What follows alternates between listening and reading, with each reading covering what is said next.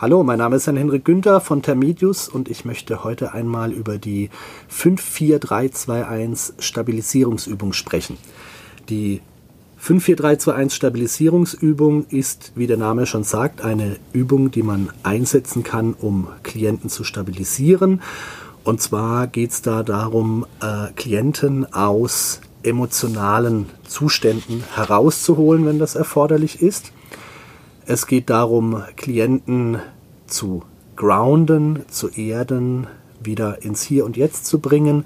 Und dazu ist das eine der bewährtesten Übungen, die seit Jahrzehnten angewendet wird. Und ich möchte heute einmal erklären, wie man diese 54321 Übung durchführt und worauf dabei zu achten ist.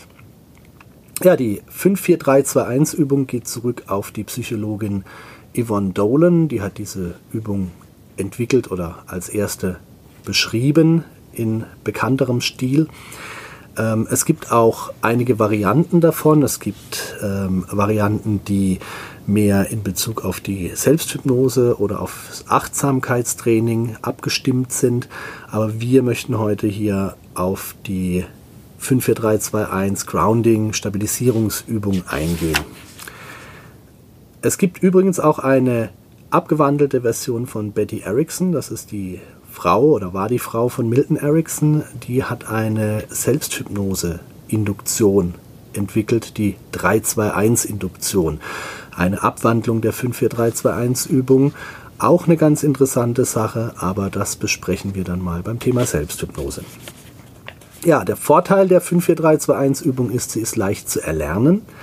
Das heißt, man versteht sie eigentlich sofort. Ähm, es ist ein ganz einfacher Ablauf, auf den wir gleich eingehen. Zuvor möchte ich noch mal kurz darauf eingehen, was genau kann ich denn erreichen mit dieser Übung. Ähm, erstens mal, ich kann nach intensiven Hypnosesitzungen eine Reorientierung erreichen. Wenn jetzt zum Beispiel ein Klient aus der Hypnose erwacht, wenn wir, wenn wir einen Klienten ausleiten, dann kann ich ihn damit wieder ins Hier und Jetzt bringen, wenn der Klient beispielsweise noch etwas müde ist, wenn er noch etwas verklärt ist, wenn er noch etwas in seiner Thematik drin ist.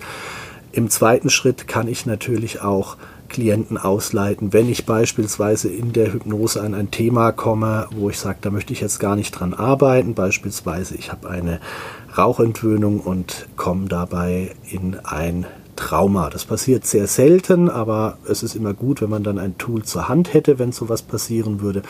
Ähm, dann kann ich den Klienten ausleiten und wenn der Klient dann zum Beispiel in einer emotionalen Situation noch drin ist, dann kann ich ihn mit dieser Übung wieder ins Hier und Jetzt holen, kann ihn wieder richtig aufwecken, aber nicht nur im Sinne von wach aus der Hypnose, sondern auch wieder im Hier und Jetzt ankommen, wieder stabilisiert sein, wieder aus den Emotionen herausholen. Das ist für Hypnotiseure natürlich ein interessanter Aspekt. Ähm, ein anderer inter interessanter Aspekt ist der Gedankenstopp. Ich kann mit dieser Übung auch Menschen aus emotionalen Belastungszuständen oder aus kreisenden Gedanken herausholen. Das heißt, wenn zum Beispiel Angstgedanken vorhanden sind, die nicht enden wollen, wenn zum Beispiel ein Mensch zum Grübeln neigt, wenn er sich in ein Thema im negativen Sinne hineinsteigert.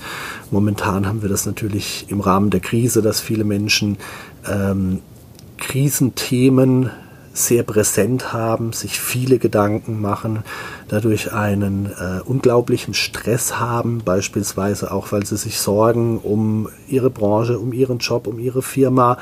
Und es ist natürlich so klar, diese Sorgen sind verständlich, aber es tut diesen Menschen natürlich auch nicht gut, jede wache Minute ihres Tages in diesen Gedanken festzustecken. Und da kann es ganz gut sein, jemanden auch mal gezielt rauszuholen. Äh, auch interessant ist diese Übung für die Impulskontrolle, wenn jemand zum Beispiel Schwierigkeiten hat mit Wut, mit Aggression und sich in dem Rahmen wieder erden möchte, wenn er zum Beispiel sagt, ich, ich in mir kocht dann die Wut hoch und ich kann mich da nicht bremsen und äh, ich möchte mich so gern zurücknehmen, aber und dann kann er mit Hilfe so einer Technik auch aus solchen Emotionen wie Wut oder Ärger wieder rauskommen. Anspannung jeglicher Art. Ähm, man kann Angst- und Panikgefühle unterbrechen. Bei Angstpatienten hat sich diese Übung vor allem bewährt, um Angstzustände zu unterbrechen, um aus Angstzuständen wieder rauszukommen oder Panikattacken zu beenden. Man kann diese Übung auch einsetzen, um sich nach Albträumen oder Flashbacks zu reorientieren. Und zu guter Letzt ist diese Übung auch als Entspannungshilfe, als Einschlafshilfe geeignet, in dem Rahmen, dass man einfach den Tag hinter sich lassen und rauskommen kann. Wie gehen wir vor bei der Übung, bei der 54321 Übung? Schritt 1, die Augen sind geöffnet. Wir arbeiten also mit dem Klienten mit geöffneten Augen. Die 54321-Übung ist ja dazu da, in dem Fall die außenorientierte 54321-Übung, um den Klienten aus Hypnosen, aus Trancen, aus Emotionen herauszubringen, ins Hier und Jetzt zu bringen. Es gibt auch, wie gesagt, Variationen, wo man 54321 einsetzen kann, um äh, Trancen zu induzieren. Aber bei dieser Übung geht es ja darum, den Klienten wach und geerdet ins Hier und Jetzt zu bringen. Also das heißt, der Klient äh, sitzt oder steht mit geöffneten Augen, sollte eine angenehme Position einnehmen, aber diese Position sollte nicht entspannungsorientiert sein. Das heißt, er kann bequem sitzen, aber er muss sich dabei nicht legen. Es geht also nicht darum, dass er sich maximal entspannen kann, sondern er soll sich fokussieren. Der Klient darf sich bewegen während der Übung, also er darf durchaus ähm, sich umsehen, er darf beispielsweise auch äh, Töne produzieren, da kommen wir gleich dazu. Und der Klient soll nun gleich fünf Dinge benennen, verbal benennen, laut benennen, die er sieht, fünf Dinge, die er hört und fünf Dinge, die er fühlt. Der ein oder andere erkennt schon die Parallele zu WAKOK, zu den fünf Sinnesebenen, visuell, auditiv, kinesthetisch, olfaktorisch, gustatorisch, wobei wir olfaktorisch, gustatorisch, also sprich äh, riechen und schmecken jetzt hier auslassen, weil das oftmals äh, schwer umzusetzen ist in solchen Übungen, weil oftmals nichts zum Riechen und Schmecken gerade parat ist. Also konzentrieren wir uns auf die Kanäle visuell, auditiv, kinesthetisch und switchen in diesen Kanälen hin und her. Das heißt, der Klient soll fünf Dinge benennen, beliebige Dinge aus seiner Umgebung, die er jetzt gerade sieht. Das kann sein das Gesicht meines Therapeuten. Das kann sein das Bild an der Wand. Das kann sein der Rauchmelder an der Decke. Das kann sein der Teppichboden. Das kann sein mein eigener Schuh. Was auch immer er jetzt gerade sieht. Es geht also nicht darum, irgendetwas Spezielles zu benennen, sondern der Klient soll fünf Dinge sehen, wahrnehmen und benennen. Was passiert da? Ganz einfach, er muss fünfmal seine Wahrnehmung auf ein einzelnes visuelles Ding richten, auf einen einzelnen visuellen Aspekt. Und das sorgt natürlich dafür, dass sein Gehirn mit dieser Wahrnehmung beschäftigt ist. Also der ein oder andere hat es vielleicht schon erkannt. Es geht natürlich darum, ihn abzulenken, das Gehirn zu beschäftigen mit anderen neuen Wahrnehmungen und wir wechseln diese Wahrnehmungen auch gern, damit er jetzt beispielsweise nicht auf einer Wahrnehmung hängen bleibt und zum Beispiel kurz das Bild betrachtet und dabei schon wieder in seine Gedanken abgleitet. Er soll also auch irgendwo präsent aktiv sein. Danach gehen wir in den Kanal Hören. Hören ist jetzt natürlich insofern ein bisschen problematisch, weil ähm, in der Praxis hört man oft nicht allzu viel Spektakuläres. Man hört vielleicht das Atmen des Therapeuten, man hört vielleicht äh, eine Musik im Hintergrund, aber oftmals ist da nichts allzu Bekanntes oder nichts allzu, allzu äh, Auffälliges. Deshalb empfehle ich, diese Hörwahrnehmungen bei Bedarf zu unterstützen und zum Beispiel zu sagen, ich höre mein Fingerschnipsen. Ich höre mm, mein Summen oder das Summen des Therapeuten. Als Therapeut kann ich Geräusche erzeugen, die der Klient dann hören, wahrnehmen, benennen kann. Also das heißt, man kann sich da behelfen, um auditive Wahrnehmungen zu erzeugen. Das ist vollkommen okay. Es geht hier auch nicht um spezielle, ganz bestimmte Dinge, die der Klient wahrnehmen soll oder spezielle Geräusche, sondern es geht einfach nur darum, dass es da was gibt, was er wahrnehmen kann und dass er das auch aktiv wahrnimmt und benennt. Denn durch das Benennen bringt er auch eine Feedback-Schleife dahingehend, dass auch sein Gehirn erkennt, ja, du siehst jetzt dieses Bild. Dass das Gehirn nicht nur das Bild sieht und es vermengt, zum Beispiel mit inneren Informationen und Gefühlen, sondern dass es dieses Bild auch jetzt aktiv präsent wahrnimmt und feststellt, ja, das passiert im Hier und Jetzt. Und im, im dritten Schritt gehen wir auf die kinästhetischen Wahrnehmungen ein. Das kann sein, ich spüre den Stuhl, auf dem ich sitze. Das kann sein, ich spüre meine Füße am Boden. Das kann aber auch durchaus sein, ich spüre, äh, wie ich mir über den Handrücken streiche. Das kann durchaus sein, äh, ich spüre, äh, wie ich mir ins Gesicht greife. Also es gibt verschiedene äh, Möglichkeiten, wie ich solche Reize auch äh, selbst erzeugen kann, um sie dann wahrzunehmen. Das kann der Klient problemlos selber tun.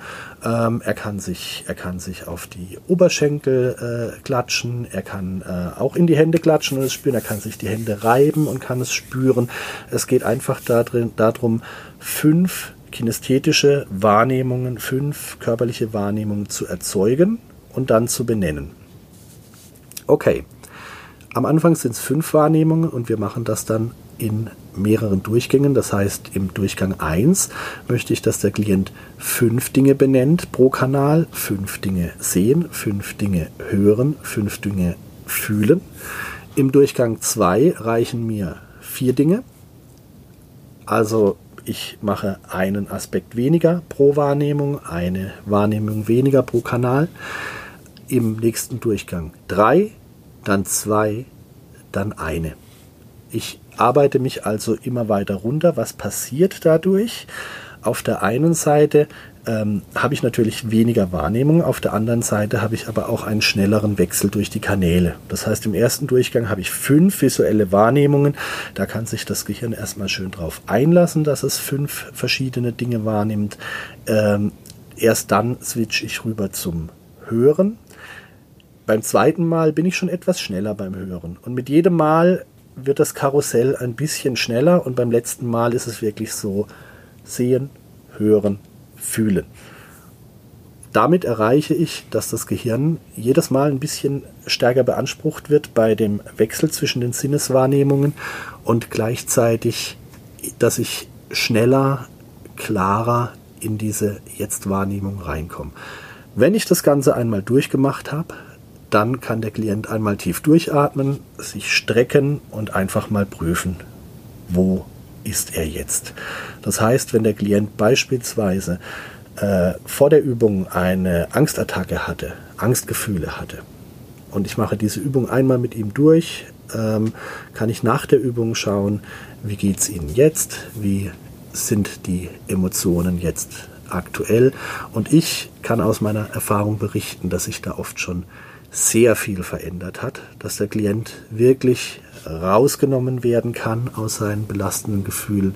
Viele Klienten haben dann wirklich auch ein sehr starkes Gefühl, ja, wirklich hier angekommen zu sein. Und ich habe schon einige Male gehört, dass Klienten dann auch gesagt haben, Wahnsinn, das ist so der erste Moment heute, wo ich wirklich das Gefühl habe, da zu sein, wo ich wirklich das Gefühl habe, präsent zu sein. Was gibt es noch zu beachten? Es gibt noch ein paar FAQs, ein paar häufig gestellte Fragen.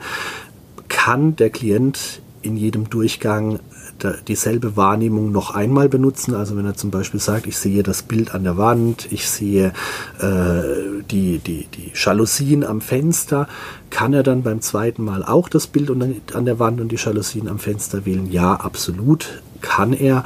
Es geht ja darum, dass er zwischen verschiedenen Wahrnehmungen switcht, diese wahrnimmt und dann in die nächste geht. Das ist vollkommen okay, wenn er in der nächsten Runde dieselbe Wahrnehmung nochmal nimmt. Er soll sie bloß nicht auswendig runterspulen, er soll sie bloß einfach in einem bewussten Rahmen wahrnehmen und benennen. Wie schnell soll der Klient zwischen den Wahrnehmungen wechseln? Meiner Erfahrung nach ist es so, ähm, fünf bis zehn Sekunden pro Wahrnehmung. Wenn es dem Klienten sehr schwer fällt, weil er jetzt zum Beispiel sehr stark emotional in einer Krise sich befindet, dann kann man ihm so viel Zeit lassen, bis er sagt, ja, okay, ich sehe dieses Bild. Ich möchte aber nicht zu lang auf der Wahrnehmung bleiben, sondern ein wichtiger Aspekt dieser Übung ist auch, zu switchen und zur nächsten Wahrnehmung überzugehen, damit das Ganze einfach Schritt für Schritt vorangeht, dass das Gehirn auch ein bisschen gefordert wird, um aus seinen bisher festsitzenden Mechanismen rauszukommen. Ja, ja. Ähm, was gibt es noch an typischen Fragen und Übungen? Was ist, wenn es dem Klienten nach der Übung besser geht, aber noch nicht so, wie es sein soll? Wir können die Übung gerne ein zweites Mal machen, das ist vollkommen in Ordnung. Kann der Klient diese Übung dann auch zu Hause selbst machen? Ja, auf jeden Fall. Die Übung ist wirklich sehr einfach. Es geht wirklich nur darum, fünfmal sehen, fünfmal hören, fünfmal spüren, dann viermal, dreimal, zweimal, einmal, dann strecken, tief durchatmen und schauen, wo bin ich angekommen. Das kann der Klient in der Regel sehr gut und sehr einfach nachvollziehen. Ähm, wir werden es wahrscheinlich auch in die Beschreibung zu diesem Video mit reinschreiben, dass man es wirklich nochmal leicht nachlesen kann. Aber es ist wirklich sehr, sehr einfach. Ja, ähm, wenn Sie sich für diese Übung interessieren, dann schreiben Sie uns ruhig, schreiben Sie ruhig einen Kommentar zu diesem Video, ähm, wenn Sie noch weitere Fragen haben. Und wir werden vielleicht auch bei Gelegenheit einmal eine Demo von dieser Übung machen, um mal zu zeigen, wie das in der Praxis aussieht. Wir haben jetzt momentan Corona-Zeit, das heißt, wir haben äh, nicht die Möglichkeit, äh, groß live zu arbeiten. Ich sitze hier auch in meinem kleinen Studio, ähm, aber wir können das zum Beispiel mal über Zoom machen mit einem Kollegen. Wenn Sie das interessiert, schreiben Sie uns ruhig, dann bleiben wir da dran.